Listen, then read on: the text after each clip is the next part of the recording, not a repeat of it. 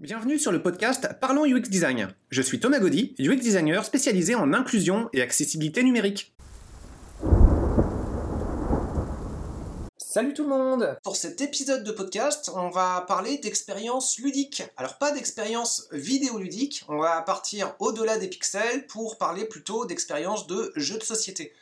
Moi je suis assez amateur de jeux de société, hein. c'est quelque chose que j'aime beaucoup euh, faire comme activité. Bon, je suis pas fan de tous les styles de jeux de société, mais il y en a un en particulier qui me plaît particulièrement, c'est des jeux plutôt collaboratifs. J'aime pas, j'aime bien de temps en temps une petite expérience compétitive, mais les jeux collaboratifs, je trouve que c'est l'occasion en général de passer un meilleur moment avec des gens qui sont un peu moins à l'aise avec euh, les jeux et puis qui euh, ont peur que tout d'un coup euh, leurs amis autour d'eux se transforment en assassins sanguinaires qui se réjouissent à piétiner leur petit ado sanguinolent.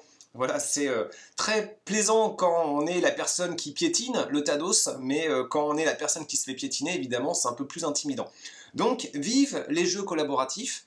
Et parmi ces jeux collaboratifs, il y en a deux récemment auxquels j'ai joué qui m'ont un peu bousculé dans, euh, bah, euh, ma façon d'aborder justement euh, les propos ludiques, même vidéoludiques, parce que bah, ça permettait d'avoir une mixité de joueurs que je trouvais encore plus poussée que l'accoutumée. Alors, je parle là, petit coup de pub, qui est absolument pas sponsorisé, hein, de jeux du Randolph, édité par Randolph. Alors, Randolph, c'est quoi? C'est à, la base une chaîne de jeux ludiques.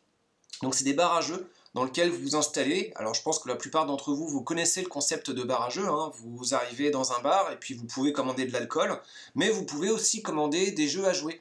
Et puis euh, si le bar s'y prête bien, euh, la personne qui vient vous servir va vous poser des questions sur ce que vous aimez, euh, sur le niveau des différents joueurs, sur le type d'expérience que vous recherchez. Et puis en ayant pris en compte ces différentes demandes, il va revenir avec une boîte qui, normalement, pour peu que la bibliothèque soit assez étendue et que vos besoins ne soient pas trop délirants, bah, correspondent à peu près à ce que vous recherchez. Donc euh, le Randolph, pour ça, c'est pas mal du tout en fait. Bon, après, euh, curieusement, paradoxalement, moi j'y vais assez peu. Hein, voilà, c'est pas que un coup de pub. Hein, J'en profite aussi pour, euh, pour euh, donner euh, derrière un, avis en passant. Voilà, je trouve que leurs prix sont un petit peu chers et puis euh, bah, on préfère du coup jouer dans d'autres conditions. Mais pour ceux qui ont un peu les moyens, c'est pas mal. Bon, le Randolph donc il édite des jeux. Et il y a deux jeux qui m'ont particulièrement bien plu. Il y en a un, il y en a un c'est un jeu de quiz. Alors, des jeux de quiz, vous allez vous dire, ah, c'est un peu le degré zéro des jeux. Euh, c'est quand même très très facile. Vous envoyez plein des jeux de quiz de toutes sortes, et puis euh, euh, les jeux de quiz d'une part, et puis les puzzles à monter 500 000 pièces d'autre part, c'est un petit peu, on va dire, le niveau zéro du, passe-temps. Bon, après, ça en fait pas forcément des jeux complètement inintéressants, mais celui-là, ce jeu de quiz-là, bah, je trouvais qu'il était particulièrement bien conçu. il s'appelle Lynx, et ce qui faisait qu'il était bien conçu, c'est que c'est un jeu de quiz collaboratif et que l'aspect collaboratif était plutôt bien mené. Donc un premier, alors, je ne vais pas expliquer les règles, hein, c'est pas euh, forcément le propos, je veux plus faire un retour d'expérience. C'est plus ça qui, m'intéresse avec ce podcast. Euh, donc euh, le propos en fait de Lynx, c'est qu'on va avoir des définitions sur une carte et puis des images qui vont être posées sur la, la table. Donc en fait on a deux jeux de cartes. D'une part on a des définitions, des mots-clés, des phrases, et du texte, donc. Et puis ce texte-là, on va devoir l'associer aux bonnes images. Donc c'est un jeu qui peut être joué un nombre limité de fois parce que bah, les cartes textuelles, elles comportent euh, chacune 5 entrées pour 5 niveaux de difficulté. Et donc, va y avoir 5 configurations possibles de pose de cartes textuelles sur les images. Et une fois qu'on aura fait ces cinq là, bah, le jeu on le connaîtra et puis bah, typiquement on va le donner à quelqu'un et c'est un jeu qui va vivre sa vie plusieurs fois dans plusieurs foyers, dans plusieurs groupes d'amis et c'est très bien comme ça. Bon, ce qui est intéressant, c'est que dans ce jeu de cartes collaboratives, il n'y a pas de joueur gagnant, il n'y a pas de joueur perdant. Bon, il y a bien quand même d'une certaine façon la possibilité de se dire le groupe peut gagner ensemble ou le groupe peut perdre ensemble, mais en fait il y a un mécanisme de relance qui fait que quand on a posé les mauvaises cartes au mauvais endroit sur les mauvaises images, eh bien le jeu propose de réarranger un petit peu ces images. Les cartes ont des indices, des liens, en fait, ce qui donne le nom au jeu. Il y a euh, des chaînons qui sont représentés en haut des cartes, et puis un système de correspondance entre le chaînon de l'image et le chaînon du texte permet de voir si bah, euh, le bon texte est posé sur la bonne, euh, image. Donc ce principe de chaînon, de, de, lien, links, bah, c'est ce qui permet de vérifier la véracité des, réponses. Et donc cette vérification, elle peut se faire collectivement. Euh, le fait de poser les cartes au bon endroit, ça aussi, ça peut se faire collectivement, tout peut se faire collectivement. Et euh, bah, derrière, ce que ça génère, c'est euh, des discussions, des, interrogations collectives, des gens qui parlent entre eux, qui s'échangent des avis, et puis, puis ça se passe très très bien comme ça. Il peut y avoir des joueurs et joueuses alpha qui vont peut-être avoir tendance à écraser un peu les autres, mais c'est pas forcément gênant. Et puis, bah, euh, ça peut tourner. De toute façon, euh, les cartes, les, joueurs et joueuses qui vont lire un petit peu le contenu des cartes textuelles, bah, ça peut être euh, tour à tour chacun, chacune des personnes qui sont présentes sur la ronde de, jeu. Et de cette façon-là, bah, tout le monde peut prendre la parole et s'impliquer.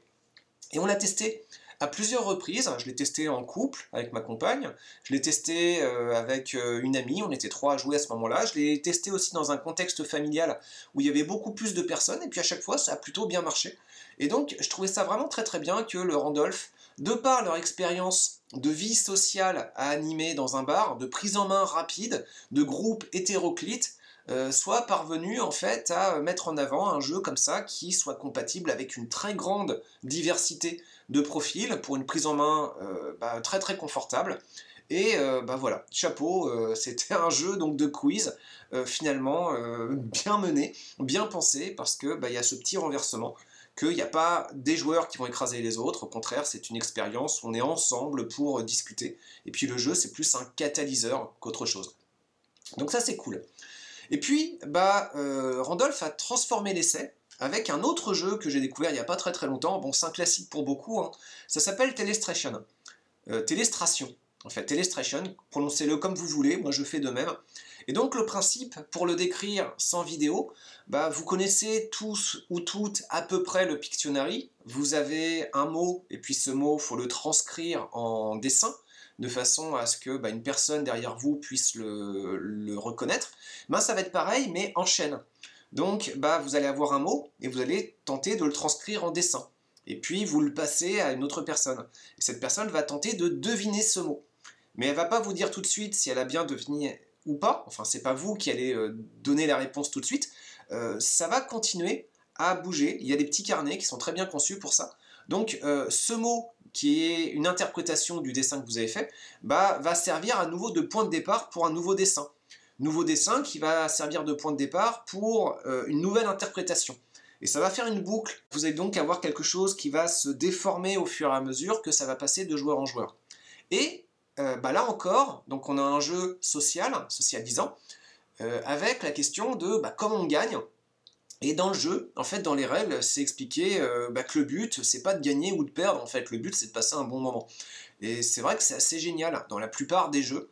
Euh, par habitude, par conditionnement peut-être, on a l'habitude de fournir une expérience avec un début, une fin, mais qui passe par un gagnant, un perdant. Alors, dans le domaine des jeux vidéo, c'est pas systématique, hein. il y a beaucoup de jeux qui n'ont pas de fin, il y a beaucoup de jeux qui sont des bacs à sable, mais voilà, il y a quand même des contextes ludiques qui font que on peut perdre, on peut gagner, on peut s'en tirer plus ou moins bien. Et là, bah, on avait quelque chose où euh, bah, euh, bah, c'est tellement euh, flexible en fait que bah, on va juste voir un concept se déformer au fur et à mesure de joueur en joueur. Et ce qui m'a intéressé avec ce jeu-là, c'est que j'ai eu une partie récemment, à l'occasion d'une petite fête avec des amis, où je suis tombé sur un ami. Alors cet ami, peut-être qu'il écoute le podcast, peut-être qu'il va se reconnaître je ne vais pas le nommer, en fait, et j'ai rien de mal à dire à son propos, mais il y avait une expérience intéressante, c'est que cet ami ne savait pas dessiner et avait également des problèmes d'écriture. Alors, euh, c'est un ami qui travaille dans le domaine numérique, hein, il n'y a pas de problème pour taper au clavier, mais pour saisir un feutre et dessiner sur un carnet et écrire sur un carnet, là, il y a eu quelque chose de bizarre en fait. À chaque fois que le carnet arrivait entre les mains de cet ami, il y avait une forme d'inaptitude systématique. On a fait deux parties. Chacune des parties, bah, il y a eu plein de carnets qui sont passés entre les mains de, cet ami. Une aptitude systématique à faire un dessin qui avait du sens. On était dans l'abstrait, mélange de bonhomme bâton et puis de gribouillis assez, assez confondant. Et derrière, rebondir sur ça, bah, là je parle pour les dessins, rebondir là-dessus, bah, c'était très très compliqué parce que forcément la chaîne était cassée. Et puis quand il s'agissait d'écrire des dessins que cet ami recevait, c'est pareil, en fait, ce qu'il écrivait, euh, ça n'avait euh, pas beaucoup de sens euh, immédiatement intelligible. Et donc, bah, le propos du jeu, on pourrait se dire que là, il était cassé. Parce que, arrivé à cet ami-là, forcément, le concept-là, il était tellement altéré qu'on ne pouvait pas du tout retrouver ce que c'était. Et pourtant, ce qui était intéressant, c'est que le propos du jeu, pouvait se dire qu'il y a eu quelque chose qui était fortement atteint, et eh ben non, parce que comme il n'y a pas de gagnant, comme il n'y a pas de perdant, et que le but c'est de passer un bon moment, à l'étape de révélation, bah, cet ami qui révélait un petit peu, euh, qui faisait l'explication de, sa participation, bah, euh, quelque part, ça provoquait euh, quand même des réactions, des discussions intéressantes. bon, il y avait aussi peut-être un moment de découverte où on se disait tiens c'est bizarre là, c'est un peu, on n'est pas loin du handicap, il y, a, quelque chose de très très particulier, quelque chose qui était invisible, mais l'ami en question, bah, il a pas eu de problème à participer au jeu, il n'a pas été particulièrement mal à l'aise, et euh, surtout bah, le plus important c'est qu'on a passé un bon moment ensemble. Alors c'était un bon moment mais particulièrement atypique. Faut comprendre que dans n'importe quel autre concept, euh, dans n'importe quel autre contexte de jeu, ça aurait, été, euh, foutu la session par terre en fait. Hein. Euh, ça aurait été un jeu compétitif individuel, euh, ce joueur-là, il serait fait écraser. Et ça aurait été une expérience humiliante pour lui, il ne serait pas amusé. Ça aurait été un jeu collaboratif, compétitif en équipe. Bah, c'est pareil, en fait, ce joueur-là, il aurait fait chuter son équipe, et bah, ça aurait provoqué pas mal de frustration, et, puis bah, on n'aurait pas passé un bon moment. Mais là, voilà, en l'absence totale de gagnants et de perdants, et juste de ce principe de voir comment un concept va être altéré, bah, euh, c'est resté intéressant, et ça en a fait une expérience mémorable. Et euh, bon, il y a toujours des choses à creuser un petit peu, hein. ça me donne envie d'en savoir plus un peu sur, euh, cet ami, et sur la façon dont il vit avec. Donc on va peut-être reprendre la conversation à, ce propos-là, mais bon voilà, maintenant, ce qui m'intéresse, c'est pas plus de parler de cet ami, c'est parler surtout du mécanisme de design derrière.